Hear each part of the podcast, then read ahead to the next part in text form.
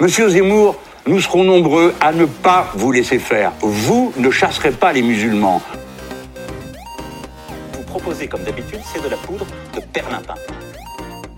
Et ils sont là Ils sont dans les campagnes, dans les villes Vous n'avez pas, monsieur Mitterrand, le monopole du cœur. Vous ne l'avez pas. Vous parlez pour un homme hors sol. Vous parlez pour un homme qui passe sa vie dans les aéroports. Moi, président de la République, je ne serai pas le chef de la majorité. Vivez la présidentielle 2022 dans Expression lycéenne. De retour dans Expression lycéenne, il est 20h10 sur Webset Radio et c'est l'heure de consacrer notre deuxième partie d'émission à notre grand entretien présidentiel. À bientôt trois semaines du congrès LR qui désignera le candidat du parti pour la présidentielle, tous les projecteurs sont braqués sur les adhérents des Républicains et le choix qu'ils feront, mais certains ont décidé de soutenir un autre candidat qui fait beaucoup parler en ce début de campagne présidentielle. Éric Zemmour dispense ainsi une vision de la France euh, alarmante et provoque un déplacement des thématiques de campagne vers les sujets de sécurité et d'immigration. Mettant dans l'inconfort les Républicains et le Rassemblement national, ces prises de parole semblent être partagées par euh, certains euh, Français, crédité de 17% dans les sondages. Il est désormais l'un des favoris pour accéder au second tour de la prochaine échéance électorale. En attendant la probable annonce de sa candidature à la présidentielle 2022, nous avons donc voulu en savoir plus ce soir sur les jeunes qui décident de le souvenir. Éric Zemmour va-t-il trop loin et quelles sont précisément ses idées pour la France? A-t-il l'étoffe d'un véritable candidat et peut-il gagner? Pour répondre à toutes ces questions et évoquer l'état actuel de notre pays, Vendry de Guerpel, responsable de Génération Zemmour des Yvelines, est avec nous en direct ce soir. Bonsoir Vendry. Bonsoir, merci de me recevoir. Merci d'avoir accepté notre invitation. Je salue de nouveau les chroniqueurs d'expression euh, lycéenne qui pourront participer à cet euh, entretien. Rebonsoir Flavie, qui nous avait d'ailleurs proposé il y a peu un portrait consacré à Michel Barnier. Bonsoir Quentin. Rebonsoir Alexandre. Bonsoir Quentin. Euh, rebonsoir Alexis. Rebonsoir Quentin. Et puis rebonsoir à Gaspard, toujours à la régie et qui mènera cette interview à mes côtés. C'est ça, rebonsoir à tous. Je précise, chers auditeurs, que vous pouvez réagir et poser vos questions à notre invité en commentaire de ce direct sur notre nouveau site web. N'hésitez pas à nous suivre également sur le compte Instagram expression lycéenne et sur le Twitter e On entame le grand entretien euh, présidentiel et c'est tout de suite dans Expression lycéenne. Vendredi de Guerpel, les 1er, 2, 3 et 4 décembre, lors du Congrès pour la France, les militants LR désigneront leur candidat à la présidentielle. Ils auront le choix entre Xavier Bertrand, Valérie Pécresse, Éric Ciotti, Michel Barnier ou encore Philippe Juvin. Vous êtes toujours adhérent des Républicains, mais clair soutien d'Éric Zemmour. Comment vous positionnez-vous vis-à-vis de cette primaire? Est-ce possible idéologiquement de garder sa carte chez les Républicains tout en soutenant un autre candidat? Alors bien sûr, moi je pense que, enfin, vous avez raison de rappeler que je suis encore adhérent chez les Républicains et que je soutiens Eric Zemmour. Et je ne suis pas seul d'ailleurs, chez les un bon nombre de militants euh, des jeunes républicains, en tout cas des jeunes républicains, euh, soutiennent aussi Eric Zemmour. On l'a montré en, publiant la tribune, notamment en août, des jeunes républicains qui appellent à soutenir Eric Zemmour. On est passé d'une centaine de signatures à 600 signatures en seulement 24 heures. Euh, Ensuite, en ce qui concerne le, congrès, bah, on, voit qu'il y a des candidats comme Valérie Pécresse et Xavier Bertrand qui n'ont rien à faire à, cette primaire fermée car ils ont claqué la porte du parti. Alors je comprends pas pourquoi est-ce qu'on les accepte eux et on n'accepte pas Eric Zemmour à ce congrès.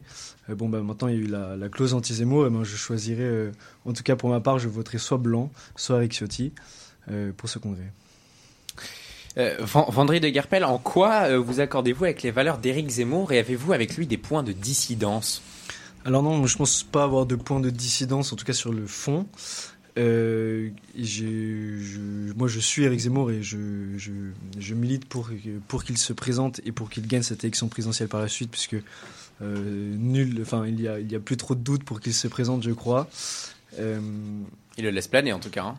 Oui, il laisse encore. Enfin, non, je pense pas que son but soit de laisser planer le doute. Je pense qu'il veut choisir son calendrier, il veut choisir le moment où il y va, le moment où il annoncera. Et donc, c'est, il est libre en tout cas de le faire. Dans ces cas-là, puisque vous êtes clair soutien d'Éric Zemmour et même, euh, enfin, pourquoi ne pas quitter les Républicains? Puisque vous dites même vous que vous, nous, à part Éric Ciotti, vous nous accordez plus trop avec euh, avec les grands euh, avec, les grands barons de la droite. Alors déjà, moi, je suis très attaché à ma famille politique et, et je ne pense pas que la solution soit de quitter le parti si j'ai des désaccords avec quelques cadres du parti, ben moi je, suis comme la plupart des militants et des adhérents les républicains. Moi je soutiens Eric Zemmour.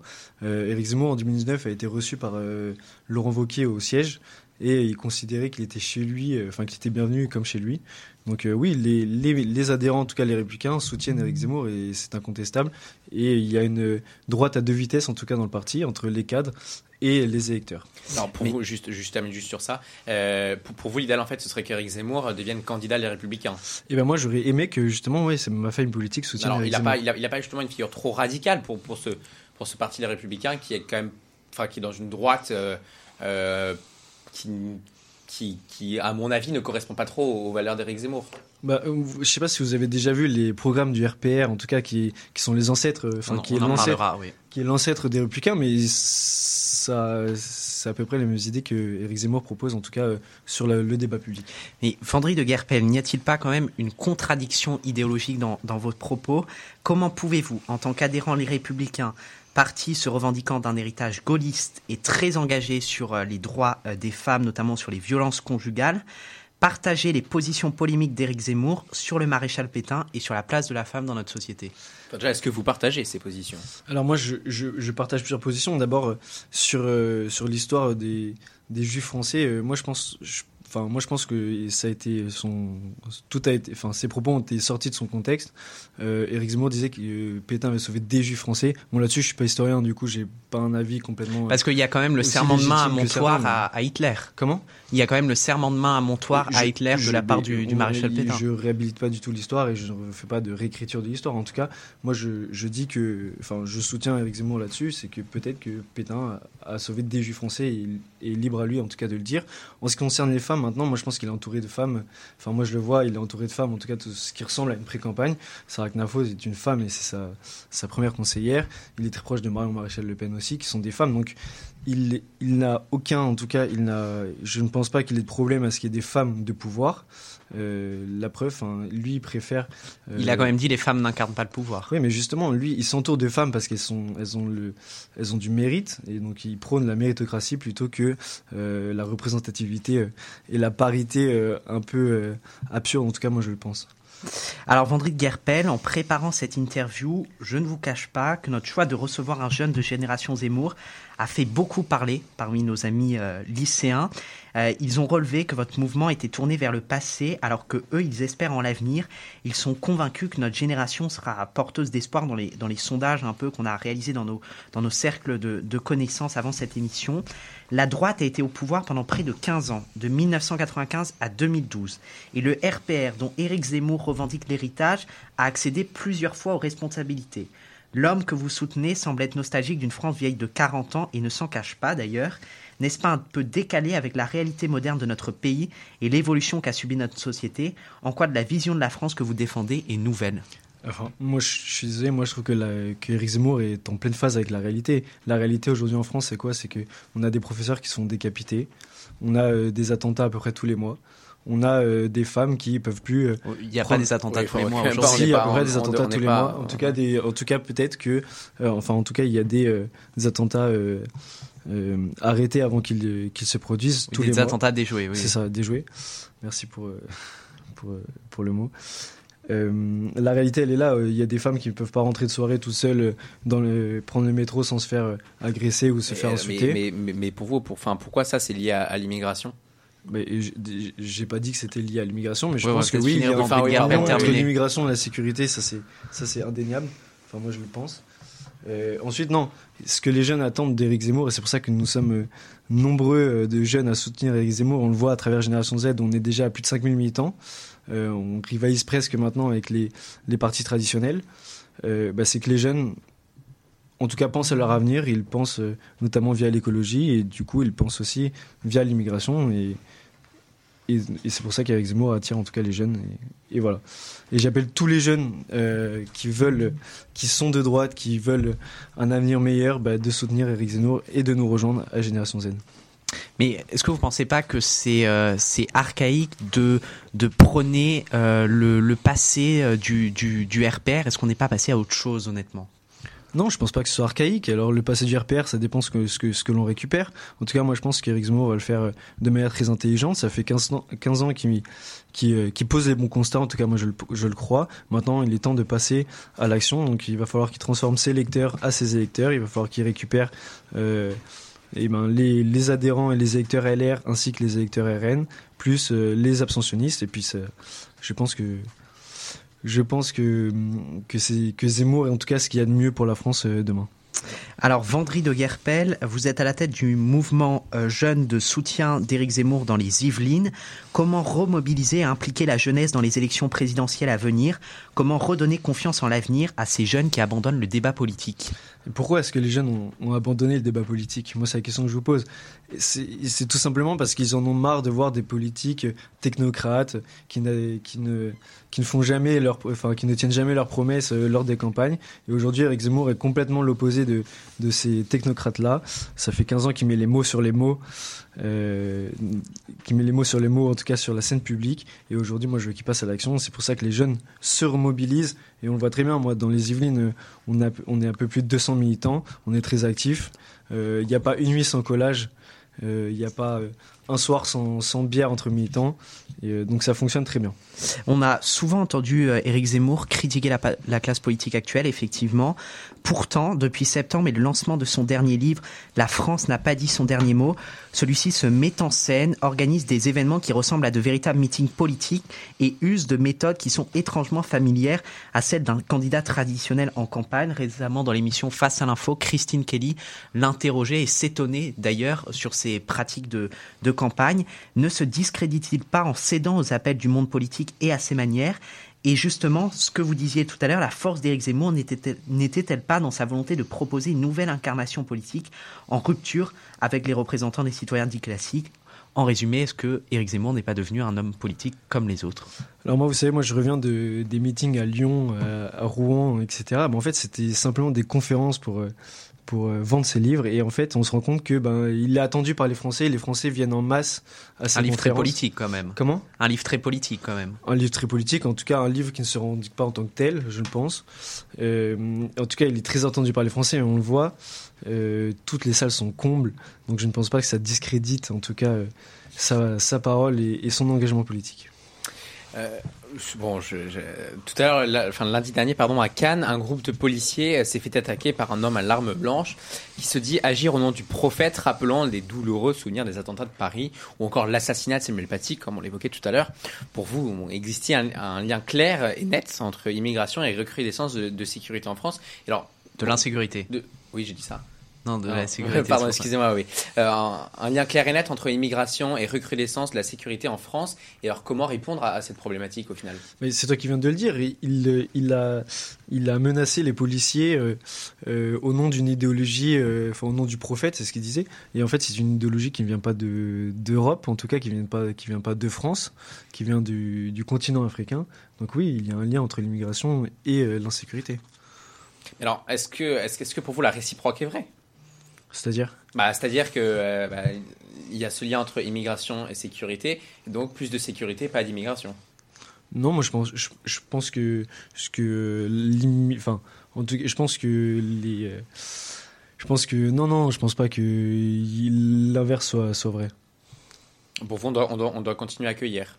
On, on, peut accueillir si, si les, si les, si en tout cas les, les personnes qui souhaitent rentrer sur notre territoire s'assimilent et euh, apprennent la langue française, travaillent pour la France, payent leurs impôts et, euh, enfin, soit de manière en tout cas légale. Toujours, toujours sur les migrants, jeudi 4 novembre, un groupe de migrants s'est fait percuter par un TER à Calais en octobre dernier. Le scénario est le même. Est-ce que selon vous, la France a-t-elle un devoir de protection envers ces mêmes migrants ou doit-on laisser cette image à la communauté internationale d'une France fermée, d'une France qui n'est plus une terre d'accueil? Bien sûr que la France doit, doit assumer ses responsabilités. Et assumer ses responsabilités, ça passe aussi par le fait d'accueillir moins, en tout cas d'accueillir euh, selon nos moyens. Euh, donc oui, il va falloir forcer. Bien sûr que la question. On accueille au-dessus de nos moyens là actuellement. Pour vous. Euh, J'en suis persuadé. On peut. Enfin, je ne sais pas si vous êtes déjà allé vous balader dans Paris et que vous avez déjà vu des des, des, des camps de migrants. Enfin, moi, je trouve qu'ils sont accueillis dans des dans des dans des conditions inacceptables et Et je pense que pour eux, le mieux, c'est de rester dans leur pays. Alors, Et- Toujours selon votre Oui, logique. mais parfois, que- Vandrick Gerpel, il, il fuit euh, la famine, il fuit des difficultés, des difficultés économiques Je- qui je- font que la, la vie dont ils ont conscience euh, qu'ils auront euh, en France est parfois moins pire que, euh, que, que celle qu'ils qu'ils auront dans leur pays d'origine. On voit par exemple la situation actuellement en, en Afghanistan, Afghanistan, qui, ouais. est, qui est vraiment dramatique, où j'ai écouté encore hier au journal de 20h Non, mais- que non, des mais- familles sont amenées à vendre leurs enfants parce qu'elles n'ont pas assez d'argent euh, pour, euh, pour, euh, pour manger, tout simplement. Je- J'entends bien, mais maintenant, euh, est-ce que d'autres- pays peuvent pas accueillir la misère aussi? Est-ce que tout le monde joue, euh, en tout cas, le jeu? Bah, Euh, Je ne crois pas. en, Europe, vois pas en Europe- pourquoi- en Europe occidentale, l'Italie et. Non, mais très bien, bien sûr. Mais est-ce que les pays comme euh, l'Arabie Saoudite, le, le Qatar, qui sont des pays riches, qui peuvent accueillir aujourd'hui, est-ce qu'elles jouent le rôle ou pas? Ah, Moi, je ne crois après, pas. Là, il y a Et des- Est-ce que pourquoi est-ce que, pourquoi est-ce que la France devrait en tout cas combler, euh, combler ces, ces choses-là? Après, après, pour ces pays, pour que ce soit le Qatar ou, ou le ou, ou ou l'Arabie Saoudite, y a- pardon. Même le Maroc et l'Algérie n'a- n'accueillent pas. Bah, parce que c'est plutôt de là que, que, que ces migrants partent. Ah non, ils viennent pas de, les migrants ne viennent pas de Enfin, non, d'Algérie non, du Maroc. évi- évi- évidemment non, pas d'Arabie Saoudite, mais, mais c'est souvent dans cet ordre-là, notamment la Libye. euh, euh, les, les, Mais les Libyens peuvent, peuvent aller chez le voisin. euh, Enfin, on est- ils Les- sont pas obligés de venir en, en France. Ouais, mais on, on va leur offrir une meilleure qualité de vie. Mais, justement, non. En ce moment, on peut pas, euh, peut pas leur offrir une meilleure qualité de vie. On le voit très bien. Alors, Éric Zemmour a toujours clamé qu'il ne faisait pas de différence entre islam et islamisme, à l'inverse du parti Les Républicains auquel vous appartenez toujours. N'avez-vous pas peur, par cette opinion, de stigmatiser tous les musulmans qui pourraient se replier sur eux-mêmes? Ne faites-vous pas finalement le jeu des communautaristes qui tentent de persuader les minorités qu'elles ne sont pas respectées par la République? Alors faire la distinction entre l'islam et l'islamisme, moi je, moi je, ne crois pas. L'islam est une est une religion très politique. Euh, l'islam c'est pas seulement une, une religion euh, euh, une religion en tant que telle, c'est une religion politique dans le sens où euh, il y a quand même euh, enfin il y a une volonté d'instaurer un état de droit, en tout cas dans un état islamique de droit, un état politique de droit. Donc voilà, moi je fais pas le distinguo entre les deux. Il y a beaucoup de musulmans aujourd'hui qui sont très bien intégrés à la, à la République. ils, ils sont peut-être pas en phase avec l'islam. Bah, du, du coup, euh, vous, vous demandez finalement à ce que euh, les, les musulmans mettent la République avant, avant leur, euh, leur religion. Vous En pensez que l'islam et la République les règles, ne, les peuvent, pas, règles ne en- peuvent pas cohabiter Et ben en tout cas qu'ils mettent les règles euh, de la République et de la France avant leur religion, oui bien sûr. Mais Si, si, il faut le faire. La, major- euh, enfin, la majorité le font, c'est juste que euh, aujourd'hui, bon, ça fait partie des grandes enfin des grands, des grandes problématiques, mais euh, notamment à cause de la, de la, de, la- médiatisation, etc. On va beaucoup, plus- malheureusement, on va, on va beaucoup plus mettre, beaucoup plus mettre en avant un musulman intégriste qui est complètement contre les valeurs de la République, comparé à, un- ce qu'on ose aujourd'hui appeler encore un bon musulman, euh, qui, euh, bah, qui, qui va respecter les valeurs de la République, qui va amener ses enfants à l'école, à, l'école, à l'école de la République, etc. Mais moi je n'ai aucun souci à ce que le bon musulman reste en France, s'il travaille, s'il s'il est, en, en, En phase. Enfin, enfin, s'il est en phase et euh, qu'il a ses papiers et qu'il est complètement régulier, moi j'ai aucun problème là-dessus. Euh, maintenant, moi ce que je, ce que je comprends pas, c'est pourquoi est-ce que par exemple, euh, quand on va dans ces pays-là islamiques, pourquoi est-ce que nos femmes sont obligées de se voiler, alors que quand elles viennent en France, elles sont obligées de, enfin, elles ne sont pas obligées de se dévoiler? Enfin, moi je pense qu'il y a une une une, une mesure, enfin, c'est à deux vitesses et moi je trouve ça incroyable. Après, après, après, dans ces pays-là, c'est c'est so- soit des républiques islamiques, soit des, soit, soit des, soit des pays qui ont un Eh ben, passé. eh ben, nous, on, euh, est- nous, on a, on, a, on, a, on a un pays euh, qui a un passé euh, judéo-chrétien, qui, a, qui a un passé, enfin, qui aujourd'hui est républicain. Donc, euh, il, il faut aussi que chacun, chacun joue le jeu. Euh, justement, cette euh, revendication d'une origine commune chrétienne pour la France que vous évoquez et qui est aussi un, constat dressé par, euh, par Éric Zemmour, si celui-ci arrive au pouvoir, continuer à avoir cette vision, est-ce que ça ne va pas à l'encontre de l'impartialité que l'État doit avoir envers les religions selon la laïcité? Non, moi, je pense pas. Je pense que, je pense que, il, enfin, je pense que si Il s'agit quand même de mettre une, une religion en avant, Ah non, il y a aucune. Mais quelle religion? Bah, la, la religion catholique. Non, la, la tradition judéo-chrétienne. Mais ce n'est pas une religion, une tradition.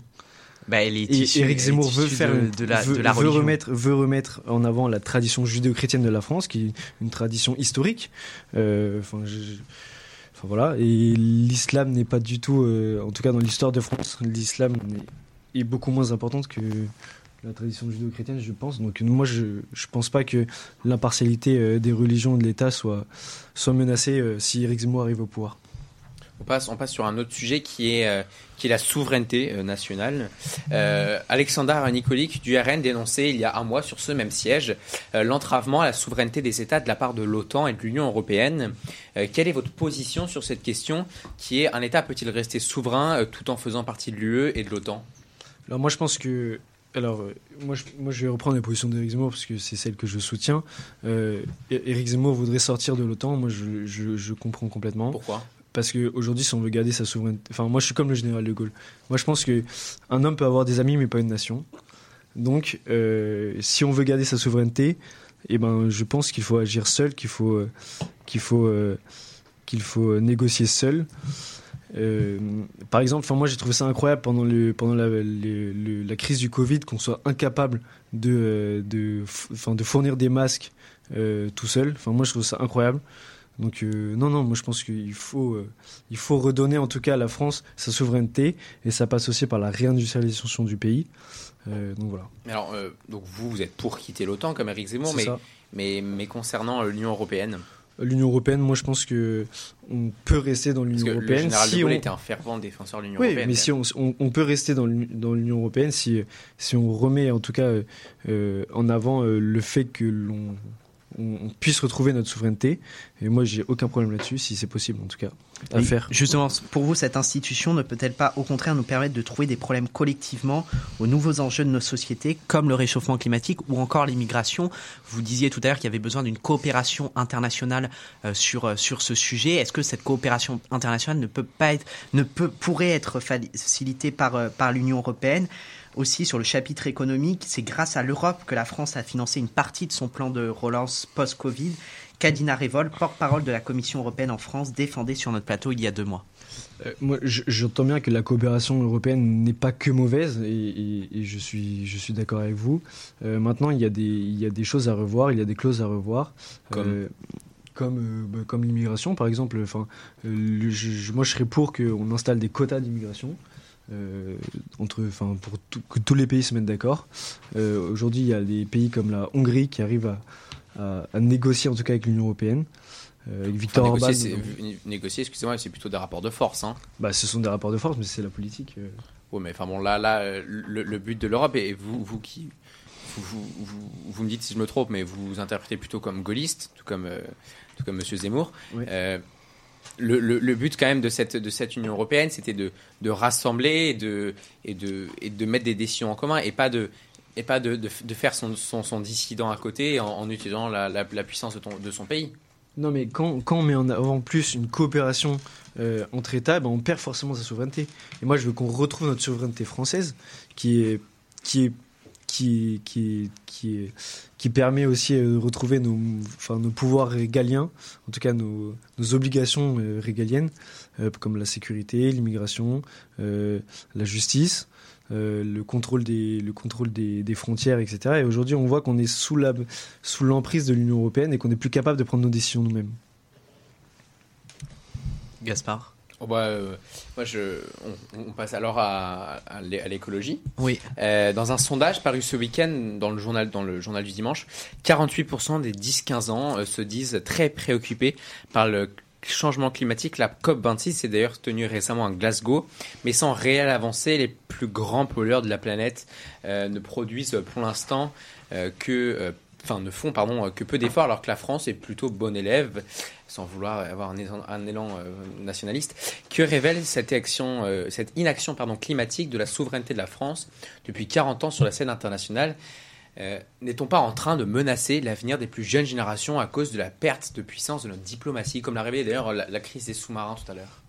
Mais moi, je suis d'accord avec vous. Moi, je trouve ça incroyable. Enfin, c'est normal que les jeunes se posent la question, déjà. Et moi, j'ai envie de dire, bah, j'ai envie de reprendre le- l'expression d'Éric Zemmour arrêtez d'emmerder les Français. Les Français, comme vous le rappelez tout à l'heure, euh, la France est un, est un pays qui est plutôt un bon élève sur cette question-là. Euh, les pays comme la Chine, etc. euh, Mais est-ce qu'être un bon élève, ça suffit? Bah, être un bon élève, en tout cas, c'est faire sa part de contrat. En tout cas, moi, je pense. Ouais, Oui, alors, mais est-ce que justement la France ce- ne peut pas aller encore plus loin? Bah, elle est encore plus loin. Pourquoi? Elle est encore plus loin pour euh, continuer à, à diviser les Français sur la question notamment euh, du prix de l'essence, etc. euh, sur la question de la circulation. Enfin, moi, je suis désolé, j'ai pas envie de revivre les gilets jaunes comme en, en si- deux- si en vous deux- voulez, en on- 2017 à cause de, de l'écologie, à cause des, des, de la non, du non-travail des, des autres pays. On le voit bien d'ailleurs à, à ce- à cette COP26, euh, la Chine et la Russie ne se sont pas présentés, ce qu'on peut décrire comme comportement complètement irresponsable. Euh, mais euh, est-ce que justement la, France, on on doit pas sortir de notre, jeu, prendre un peu plus nos, valeurs au-dessus et dire ok, la Chine et la Russie sont mauvais, voire nuls. Est-ce que nous, on n'essaierait pas de redresser à notre niveau, bien sûr, hein, est-ce qu'on n'essaierait pas de faire plus qu'on doit faire no- notre, notre, notre minimum? Mais écoutez, moi je, moi, je vais vous dire une chose. Moi, je pense qu'Éric Zemmour va trouver, en tout cas, enfin, va, va nous proposer un. Parce que, excusez-moi, mais sur, sur l'écologie, il n'est pas non plus. euh, Non, mais il- pas alors, termes. euh, déjà, il nous a dit qu'il enfin, il nous a dit qu'il était pour le nucléaire. Si vous avez suivi le débat euh, Mélenchon-Zemmour, c'est là où ouais. là il a annoncé ça.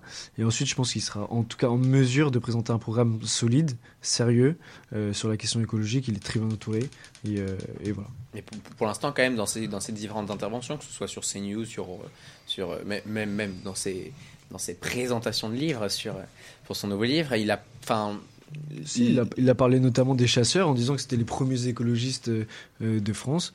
Euh, donc euh, non, si fait, si, il en parle. Il a aucun sou- souci à en parler. il, a, il a quand même une vision assez, euh, assez enfin, française de. de enfin, française, pas nationaliste. Encore heureux qu'il ait une vision française. Non, non, non, mais euh, enfin, je veux dire, il, il est plus sur nous et pas trop sur les autres. Alors, Bah, bien sûr, de, les autres, ça, ça comprend nous. Une vision égoïste. Voilà, une vision égoïste. ouais. Non, une vision chauvine, je pense. Bon, mais alors, est-ce que. Bah, moi, je préfère, je préfère passer les intérêts de la France avant ceux des autres. Est-ce que justement, ça, c'est nos valeurs européennes? Comment? Est-ce que ça justement ça fait ça fait ça fait partie de nos valeurs européennes euh, qui est de euh, de, de bien sûr de penser à soi mais aussi de penser aux autres dans un but d'union etc. Quand je parlais de souveraineté, je parle aussi de souveraineté écologique. Mhm. Et euh, ça touche euh, tous ces domaines, que ce soit économique, écologique, etc. Donc euh, oui, sur la question écologique, je pense qu'il pourra nous présenter un programme, en tout cas, ça sera sérieux, et qui parlera de souveraineté écologique, euh, bien sûr. Mais justement, euh, est-ce que sur ces, sur ces sujets-là, ne faudrait-il pas dépasser euh, ce, cette question de, de souveraineté, de souveraineté fran- française, de prendre euh, des mesures uniquement euh, pour la France et essayer d'organiser une coopération internationale parce que c'est un problème qui touche le monde entier. En réalité, si la France agit aujourd'hui, cela ne va pas régler le problème climatique en soi parce que c'est pas au-dessus de la France que le problème climatique va se va se va se, se régler. Donc c'est plutôt une action internationale qu'il faudrait. J'entends bien, mais sur la question écologique, je suis pas un, un spécialiste là-dessus.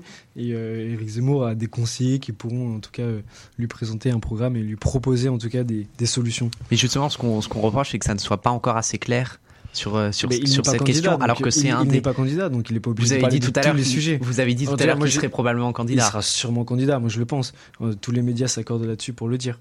Et puis j'aurais bien l'air d'un con s'il se présente pas. Alors après euh, bon, euh, aujourd'hui quand on écoute Eric Zemmour il, il dénonce beaucoup de choses et on est qu'on qu'on aime Eric Zemmour ou pas Et on il est propose des choses aussi. hein. bah beaucoup moins. Eh ben, je vous invite à l'écouter. Dans Face à l'info, il proposait déjà des choses alors qu'il était complètement retiré de la vie politique. Enfin, au- au- aujourd'hui, quand on l'écoute, il est plus là à dénoncer. Qu'on soit de gauche, de droite, du centre, on, peut tous s'accorder pour dire Mais Zemmour a parce quand même était journaliste. Parce qu'il était, il était journaliste. Oui, mais là, dans ses, bah, alors, vous allez, vous allez me dire qu'il n'est pas candidat, mais dans, dans ses prémices de campagne, il propose pas vraiment non plus énormément de solutions. Il dénonce plus qu'il qu'il qu'il, euh, qu'il propose. Et vous êtes allé demander euh, à Emmanuel Macron quelles étaient euh, ses, ses propositions pour, euh, pour le prochain quinquennat? Bah, Emmanuel- Emmanuel- Pourquoi est-ce qu'Éric Zemmour devrait forcément proposer des choses à- alors qu'il n'est pas encore candidat? Mais parce pas les autres Il n'est pas encore candidat, évidemment qu'il n'est pas encore candidat, mais. bah, En tout cas, il l'a pas annoncé officiellement. Oui, enfin, comme, comme Emmanuel Macron. Mais. euh, Bah, justement, pourquoi vous n'avez pas posé la question euh, Parce que déjà, j'ai pas la chance Bah, de connaître Emmanuel Macron. Non, mais euh, en tout cas, au, au soutien au- de, au- d'Emmanuel Macron. aujourd'hui, On lui, on lui pose jamais la question sur le débat public à Emmanuel, euh, à Emmanuel Macron. Il fait de la, il fait, il propose déjà un programme de manière cachée euh, en faisant ses petites interventions euh, aux 20h, c'est sympa.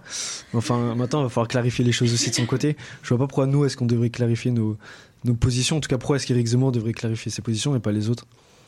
Emmanuel Macron a quand même un, un programme, euh, un programme écologique puisqu'il a quand même une ministre de, de, de l'environnement, qui est Barbara Pompili, et notamment il a annoncé dans son allocution qu'il allait euh, organiser la construction de, euh, six- enfin on ne sait pas encore le nombre de, de, de, de réacteurs nucléaires, mais on suppose que que ce sera 6. Donc il y a quand même un projet écologique qui se qui, qui, qui se euh, dessine, notamment avec l'éolien aussi, qui s'est développé. quand je, quand je disais de clarifier les positions, euh, le 12 novembre euh, 2017 ou 2016, non 2016, euh, Emmanuel Macron n'avait rien proposé sur la question écologique non plus.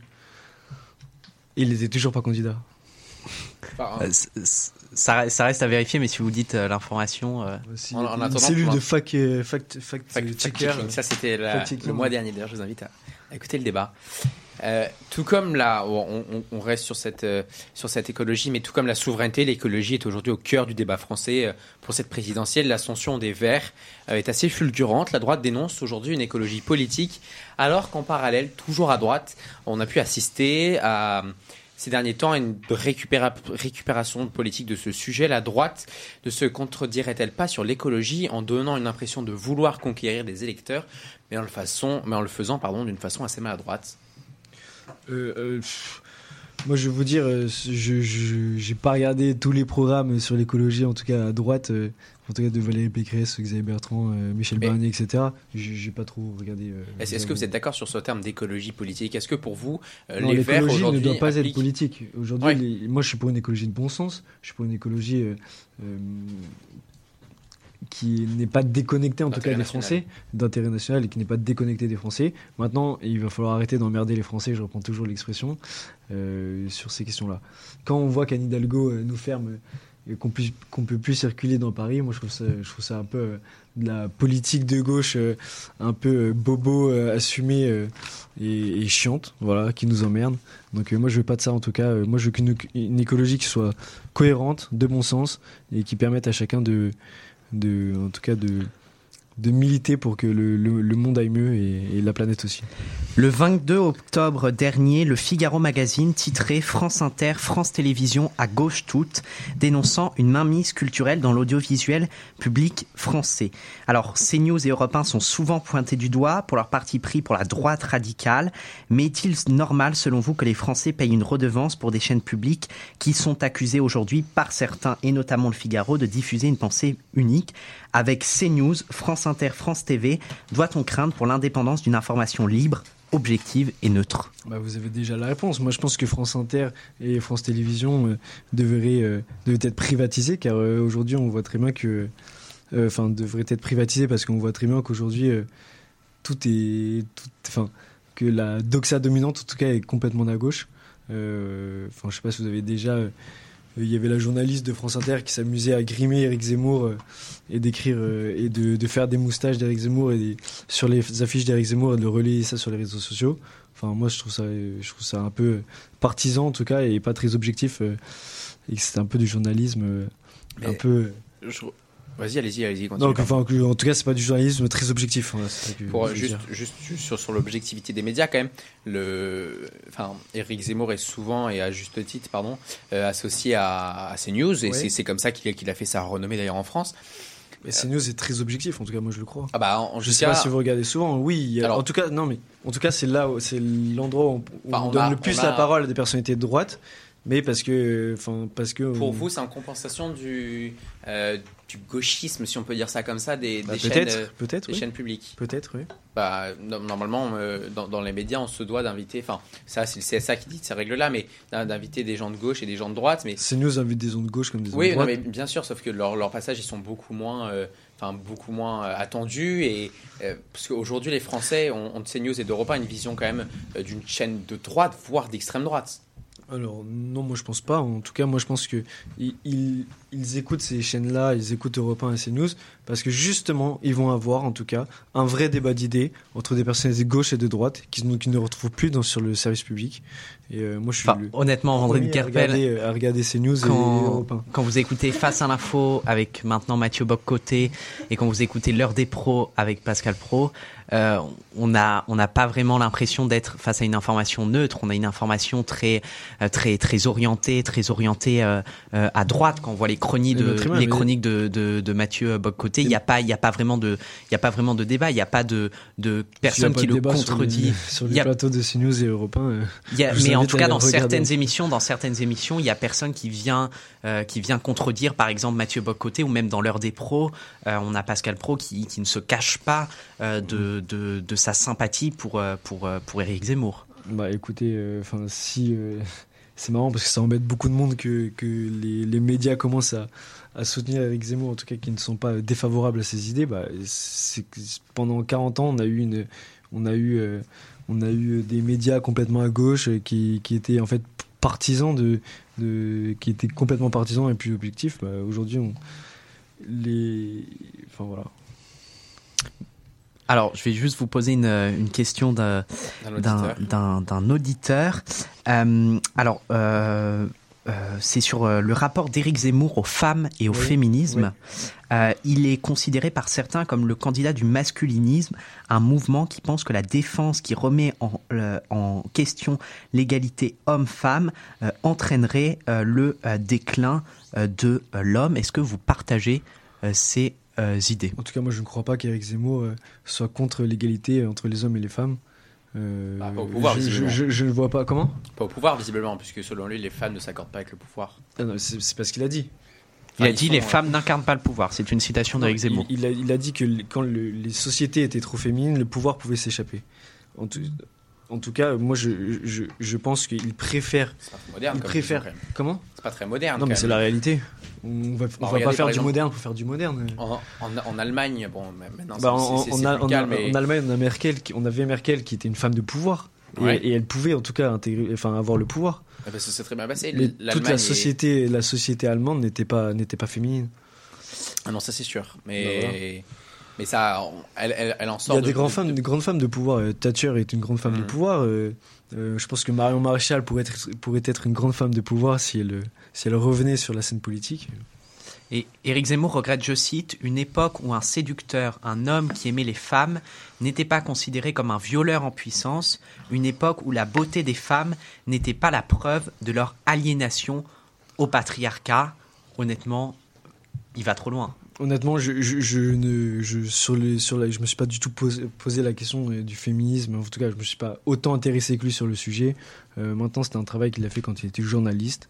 Euh, c'est assez marrant de voir que on ressort ce qu'il écrivait quand il est, enfin, quand il est presque candidat pour pouvoir l'arrêter. Mais je pense qu'il avait fait un travail de fond, donc il sait ce qu'il dit.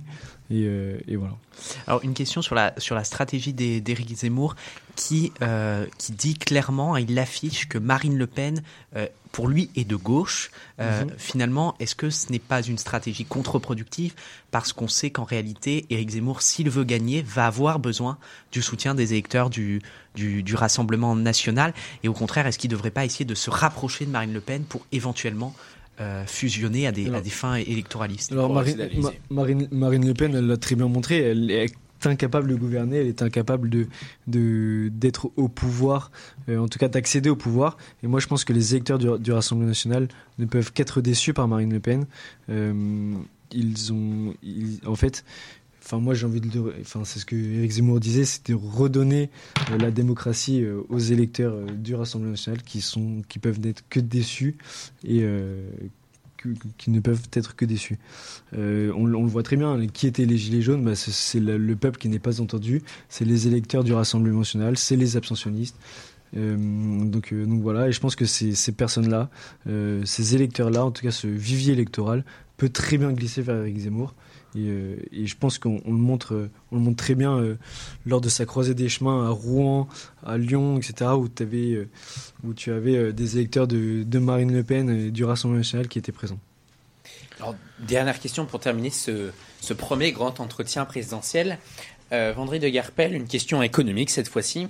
Après la, crise du Covid pardon, et donc une baisse de notre PIB, la France a su se relever de cette crise avec une quasi remise à niveau du PIB d'avant Covid et même, euh, et même un taux de chômage plus bas, euh, un taux de chômage au plus bas euh, niveau depuis 2008 selon l'INSEE. Est-ce que pour vous la politique d'Emmanuel Macron a-t-elle été exemplaire à ce sujet? Et je me permets d'ajouter cette phrase qui est quand même que la critique est assez audacieuse au vu de ces chiffres excellents. Enfin, à quel prix? Enfin, moi, j'ai envie de vous dire à quel prix. Euh, on voit que la dette et le, déficit de la France n'a jamais été aussi euh, aussi élevé. Euh, le, quoi qu'il en coûte pas, enfin, en tout cas, marche pour l'instant, pour le moment. Est-ce qu'il marchera encore euh, 50 ans? Je ne suis pas sûr. Alors juste une dernière question pour conclure.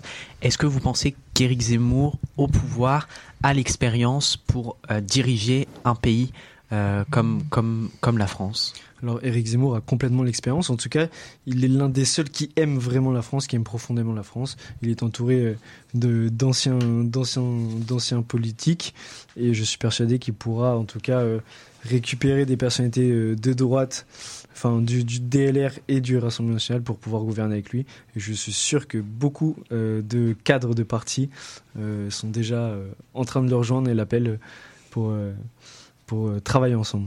Merci Vendry de Gerpel d'avoir inauguré notre grand entretien présidentiel. Je vous remercie de m'avoir invité. Je vous Merci remercie d'avoir accepté notre, notre invitation. Euh, merci à Gaspard qui a mené à mes côtés cet entretien.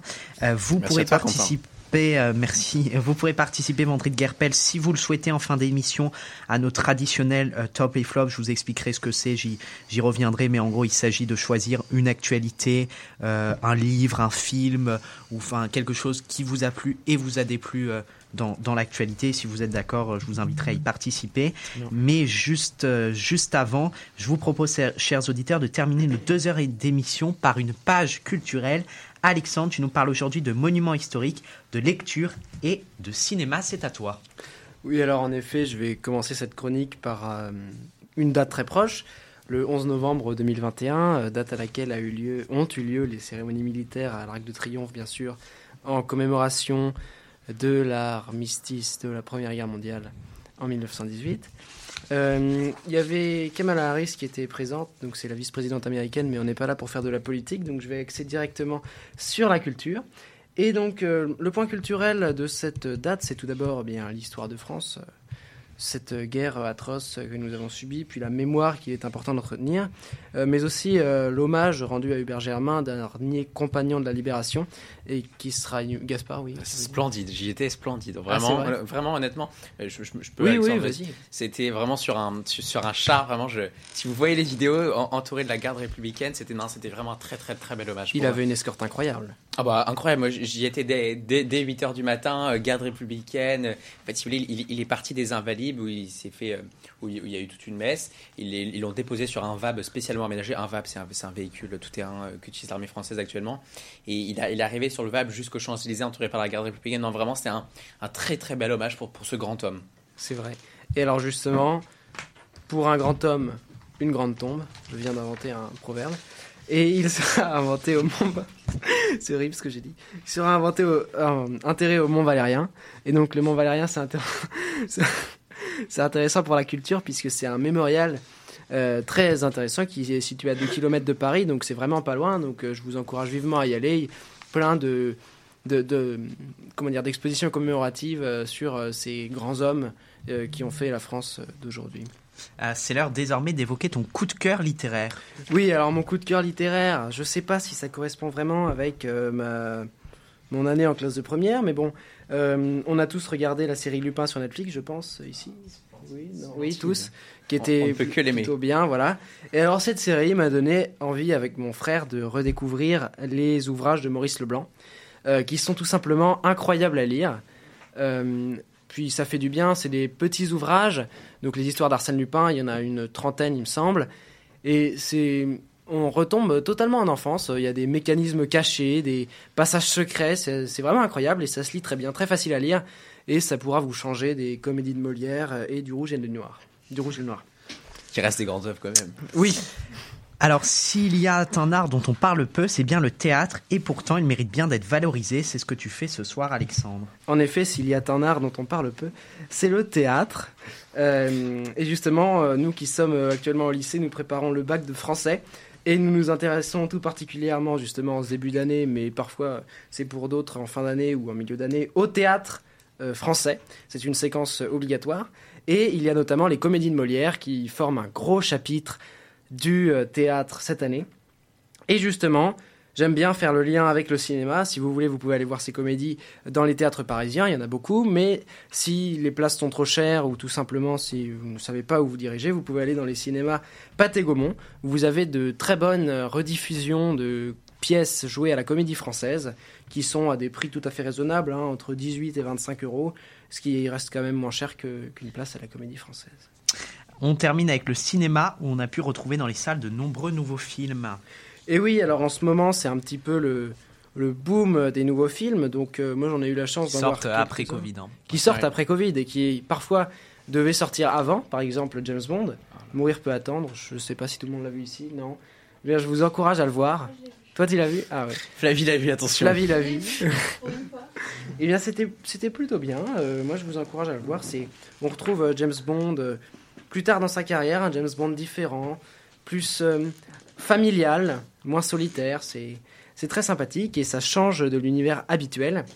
Euh, puis sinon, je voulais vous parler. J'ai le droit de te contredire là-dessus ou pas? Oui, tu as le droit, j'ai- le droit de donner mon avis.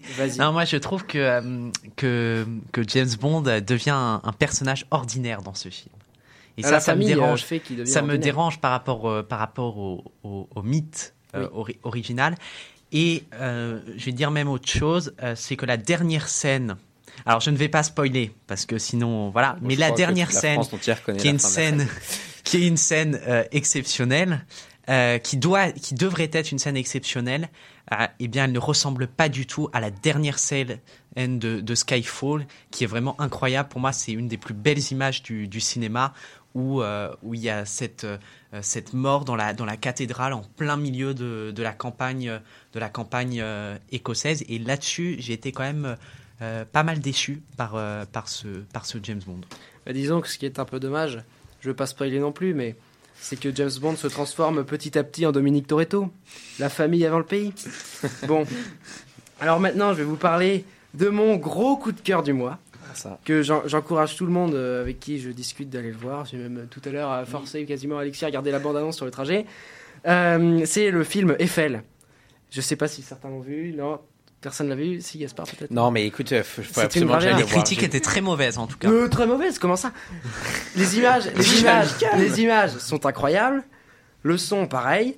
Les acteurs, Romain Duris et Mamaké. Enfin, ça ils nous font- explique quand même que font Eiffel a maintenant un construit la couple. tour Eiffel euh, parce Ah qu'il était amoureux. C'est c'est une quand- fiction quand on a librement Question, tu l'as vu inspirée. ou pas? Non, je Voilà, l'ai- je non, l'ai mais pas voilà, vu, mais j'ai lu moment, des ouais. critiques. C'est une fiction librement inspirée qui raconte une partie de la vie de Gustave Eiffel. C'est très bien rythmé, on voit pas le temps passer. Les images sont incroyablement faites. Vous avez des images de synthèse euh, pendant la construction de la Tour Eiffel, même la reconstitution est incroyable. Puis euh, Romain Duris est un acteur euh, qui a une, un charisme. Il- quand il parle, il y a- il y a- on sent qu'il y a quelque chose. Et donc c'est assez incroyable. Et puis ce qui est marrant, c'est la petite anecdote, c'est que Emma Mackey, qui, est- qui, est- qui s'est fait connaître dans Sex Education sur Netflix, euh, incarne ici euh, la personne Adrienne avec qui il a une histoire d'amour. Et ce qui est étonnant et très drôle, c'est que dans la vraie vie, ils se sont réellement mis en couple. Voilà. Ah. c'est le petit, le, Le petit détail. Et alors en, en actu cinéma, on a en ce moment euh, de, de nombreuses sorties, des films qui ont l'air très bien. On, on a pu voir leur bande-annonce, mais on en parlera plus en détail le mois prochain. Mais globalement, vous pourrez voir Aline. C'est une, euh, c'est une adaptation. Non, c'est pas une adaptation. Si, c'est une adaptation de la vie de Céline Dion par Valérie Lemercier. Ensuite, euh, vous pourrez voir On est fait pour s'entendre avec Sandrine Kimerlin. Ça a l'air très marrant. C'est sur euh, les pertes d'audition. Je vous encourage à aller le voir. Et puis sinon, euh, Clint Eastwood qui fait, je pense, son dernier film avec Cry Macho, qui a l'air également très bien. Voilà, ça, c'est les grands films qui vont sortir. Je vous encourage à aller les voir. Ils sont accessibles dans toutes les salles. Et puis voilà, continuez d'aller au cinéma, c'est toujours très intéressant. Puis on en reparlera plus en détail dans un mois. Merci Alexandre pour ton analyse sur la culture ce soir. Cette touche culturelle fait du bien dans une actualité, c'est vrai, parfois, parfois difficiles. Je vous propose de terminer avec le retour du traditionnel rendez-vous d'expression lycéenne, les top et flop. Vous le savez, chaque chroniqueur et l'invité, s'il le souhaite, choisissent un livre, un film ou même un événement d'actualité qui l'a particulièrement euh, interpellé. D'abord dans un flop, euh, quelque chose qui l'a euh, déçu, et dans un top, quelque chose qu'il a particulièrement aimé. Et on commence avec le flop de Flavie. Alors comme flop, euh, j'ai décidé euh, une nouvelle fois d'aborder la COP26 parce que je pense que c'est un réel échec. Euh, comme l'a dit Greta Thunberg, c'est la, célébration du business as, usual et du blabla. Et donc je pense qu'on attendait tous beaucoup de cette réunion bah, sur le climat puisque c'est un sujet d'actualité et c'est un sujet bah, qui est extrêmement important. Et bah, ça nous a tous déçus. Alexis qui a eu le même flop. Oui, moi je vais répondre sur le fait qu'on s'attendait même pas, même plus à rien. On a compris depuis la COP 21 Eric Zemmour ce en serait-il quoi, un- un ce en espoir quoi Alexis euh, globalement euh, les COP et que donc euh, c'est c'est même pas un flop, c'est- c'est-à-dire que on un- s'attendait à ce que, un à ce que ces, ces, ces conférences ne servent à rien. On n'a pas été déçus. Alors moi, là, pour le coup, je, je voyage un peu. Je vous propose d'aller à la frontière euh, entre le Bélarus et la Pologne, euh, où la situation des migrants est là, pour le coup, assez inacceptable, puisque le régime bélarus, donc j'ai- mais j'avais fait un political power à ce sujet il y a quelques mois, je vous invite à aller l'écouter, euh, avait, euh, pour faire pression sur l'Union européenne, a posté euh, des centaines de migrants à la frontière euh, pour la Pologne, enfin la frontière polonaise, pour faire pression sur cette même Union européenne. La, la, Bi- la Biélorussie qui est la dernière Allez. dictature d'Europe. Alexandre. Moi, mon flop, euh, il s'adresse à. Je crois plus exactement que son prénom, c'est So- Sophie Petronin. Ouais, Qui, qui a quand même fait quelque chose d'insensé, je trouve. Qui a- c'est une, euh, elle a été otage au Mali pendant longtemps. Elle a été libérée et ramenée en France l'année dernière et elle est repartie au Mali, tout simplement. Voilà, je trouve que c'est un petit peu bête. Vendry de Garpel, peut-être si vous avez un flop. Moi, moi, j'ai pas de flop, mais j'aurai un top après. si- Ok, Ah, ok. bon, Alors je vais, je vais enchaîner sur, euh, sur mon flop. Mon flop, il est pour le discours d'Emmanuel Macron Ah. mardi soir. Alors pas dans le, pas dans le, dans le fond, mais plutôt dans, dans la forme. Je trouve ça, euh, alors même si ça a été fait effectivement par beaucoup de ses prédécesseurs avant, je trouve ça quand même inacceptable d'utiliser l'argent public, les moyens du pouvoir pour faire un véritable discours euh, de euh, campagne. C'est assez inégalitaire avec les autres euh, candidats. Le top maintenant de Alexis. Alors moi, je vais, me mettre dans un registre très polémique et très bas puisque j'ai eu globalement 5 minutes pour faire euh, mon, mon top et donc j'ai trouvé le premier sujet que j'ai trouvé et donc ça va être très bas mais j'ai vu, je viens de tomber sur un article pour, qui est montrant que Zemmour perd pour la première fois des points dans les sondages. Donc c'est extrêmement bas, je, je le Alors, concède. Il ne perd pas des points au sondage. Il y a un sondage où il n'est pas. Oui, en- j'ai- pas vu en détail. Franchement, j'ai eu où cinq il est- minutes pour faire le truc. Où il, est, euh, il perd un ou deux points. Mais tous les autres sondages montrent qu'il reste en tout cas au second tour. Donc euh, pas de pas de souci là-dessus. Il, il reste, il reste, il reste, pas. il, il reste, euh, il reste euh, prédit au second tour. Euh, Flavie, tu n'as pas de top, je crois. Non, Euh, euh, pas, pas, de choses positives dans, dans l'actualité. C'est compliqué. Bah si, il y en a, il y en a. Faut ouvrir les yeux. Gaspard. Alors moi, mon top, bon, comme, l'a dit Alexandre, c'est ce magnifique hommage à, à Hubert Germain, dernier compagnon, compagnon de libération décédé à, à 101 ans, euh, vraiment euh, splendide. Bon, je vais pas, je, je vais pas encore faire l'éloge de, de cette euh, de, de- de cet hommage, non mais vraiment euh, magnifique. Je, je vous conseille d'aller le voir si vous voulez vivre un, un moment euh, plutôt patriotique et même un moment d'hommage. Alexandre. Moi, mon top, c'est un top culturel qui s'adresse à Philippe Lachaud. C'est un réalisateur, acteur français connu pour de nombreux films tels que Alibi.com, Babysitting 1 et 2. euh, Qu'est-ce que je peux citer encore? Nicky Larson, qui sont des comédies tout simplement euh, géniales. Et récemment a été euh, publiée la bande-annonce de son prochain film, Super Héros malgré lui. Et j'étais- j'ai eu la chance d'avoir cet individu, Alexis l'a fait chez moi hier soir, pour regarder Babysitting. On a beaucoup ri. Et on a également regardé la publicité de ce prochain film qui sort le 9 février 2022, qui a l'air tout simplement génial, n'est-ce pas Alexis? Oui, il a l'air génial. Vendry de Garpel. Alors moi mon top, on reste dans le cinéma.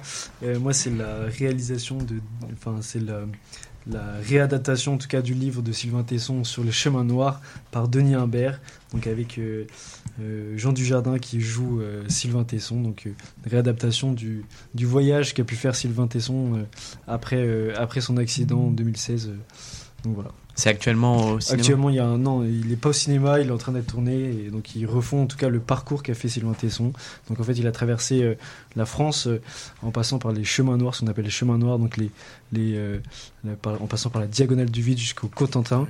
Et donc je trouve ça incroyable, et j'attends s- que ce film sorte, et puis j'irai me jeter au cinéma pour aller le voir.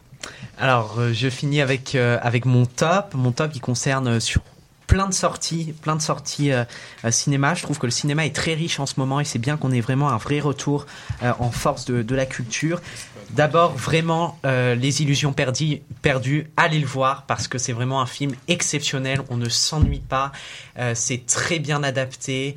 Euh, c'est euh, euh, très fidèle, euh, très fidèle au roman. Et puis les acteurs, franchement, c'est incroyable. Euh, on a, euh, on a notamment, euh, je trouve, Vincent Lacoste que, que j'adore et qui est dans son rôle, qui, qui joue parfaitement les expressions. Et ça fait vraiment plaisir d'avoir un, d'avoir un film comme ça, fidèle, fidèle euh, à l'œuvre. Euh, un autre coup de cœur, bon, il est un peu passé. Là, je pense que c'est un peu tard pour aller le voir. Euh, mais si vous l'avez manqué, vraiment allez le voir en VOD. Euh, c'est Bac Nord hein, qui décrit une, une réalité dans, les quartiers, Le Pen, d'ailleurs. dans les dans les quartiers nord de, de Marseille. Un film poignant qui est basé sur sur une histoire vraie qui a fait beaucoup beaucoup beaucoup parler au-delà du, du message politique. hein. c'est surtout euh, le jeu d'acteur, euh, le réalisme de, de ce film qui, qui interpelle. Et puis enfin, mon dernier coup de cœur, il est pour tout s'est bien passé. Lui aussi, il est euh, il est, il est passé, hein, donc je pense que ça sera en, en VOD maintenant. Euh, donc euh, avec euh, avec euh, Sophie Marceau qui est qui est juste euh, qui est juste euh, incroyable. Euh, donc c'est c'est l'histoire d'un d'un d'un homme qui réclame l'euthanasie suite à un AVC. Alors l'histoire est très dure. Euh, franchement, j'y suis allé avec ma mère qui a pleuré euh, qui a pleuré à la, famille, à la quoi. sortie du film. Mais c'est un vrai film euh, de catharsis, de purgation des passions.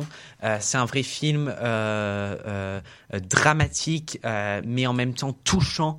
euh, poignant avec un André Dussolier qui est juste exceptionnel donc vraiment euh, ne, ne passez pas euh, ne passez pas à côté de, de ça Gaspard tu avais une petite pensée pour un de nos, nos C'est chroniqueurs ça, une petite pensée pour Alexandre Rebel qui n'a pas pu faire sa superbe chronique littéraire ce soir pour des raisons médicales. Voilà, et ben on lui souhaite un, un bon, un bon rétablissement. Merci à tous. Voilà, nous arrivons à la fin de cette expression lycéenne l'actu numéro 12. Merci encore à Vendry de Guerpel pour sa participation enrichissante et constructive ce soir. Comme chaque premier vendredi du mois, je remercie vivement Arthur Boulot, responsable technique de Webset Radio. C'est grâce à lui que Ouais. euh, vous avez pu euh, accéder euh, au site de Webset Radio et on a battu largement notre record d'audience ce soir. Donc merci à vous.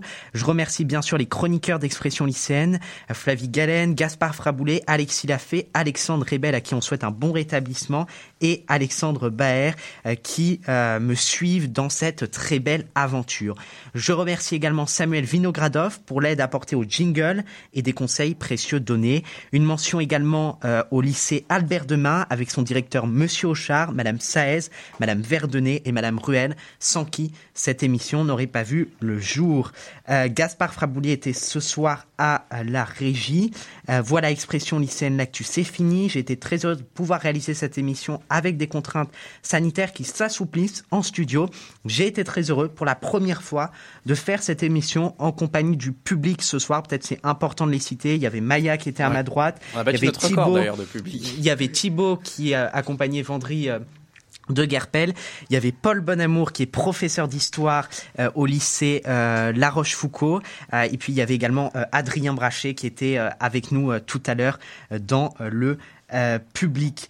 Euh, donc c'est aussi pour ça, hein, j'avais envie de le dire, que j'ai fait de la radio pour être au contact de chacun des auditeurs. Nous avons tenu malgré cette crise sanitaire et je suis très heureux chaque premier vendredi du mois d'être à vos côtés, chers auditeurs lycéens, de vous servir avec passion. Et puis continuez à éveiller votre esprit critique et défendons notre liberté de s'informer plus que jamais et surtout notre indépendance. Continuons à défendre tous ensemble une lycéenne pour vous informer, surtout avec la présidentielle qui approche. Et pour cela, n'hésitez pas à partager notre projet et à parler de nous autour de vous. Chers auditeurs, j'en termine avec cette conclusion interminable, je le sais. N'hésitez pas à nous suivre sur Instagram avec le compte expression lycéenne et le Twitter e lycéenne. Quelques dates à noter très importantes. Le 24 novembre, le por- la porte-parole des jeunes avec Barnier euh, sera avec nous pour une émission spéciale à euh, une semaine de la primaire des Républicains. On se retrouve également le vendredi 3 décembre pour la 13e émission d'Expression lycéenne L'Actu et la deuxième du grand entretien euh, présidentiel. Et puis Guillaume Carayon, euh, qui pour des raisons familiales n'a pas pu euh, répondre à notre invitation, euh, sera bien sûr avec nous dans les prochaines semaines, le président des, notre des, des jeunes, des jeunes républicains. Euh, on se retrouve donc le 3 décembre, même horaire, même jour, avec de nouveaux invités et de nouvelles découvertes, tout en ayant l'objectif de vous informer. Merci à tous. Salut. C'était Quentin Brachet pour Expression lycéenne sur Webset Radio. Chers auditeurs et auditrices, on va terminer cette superbe émission par une musique qui Nadie c'est pas mis souffrir, qui est une réadaptation euh, de la musique La Foule d'Edith Piaf. Je vous propose d'écouter ça, c'est du génie.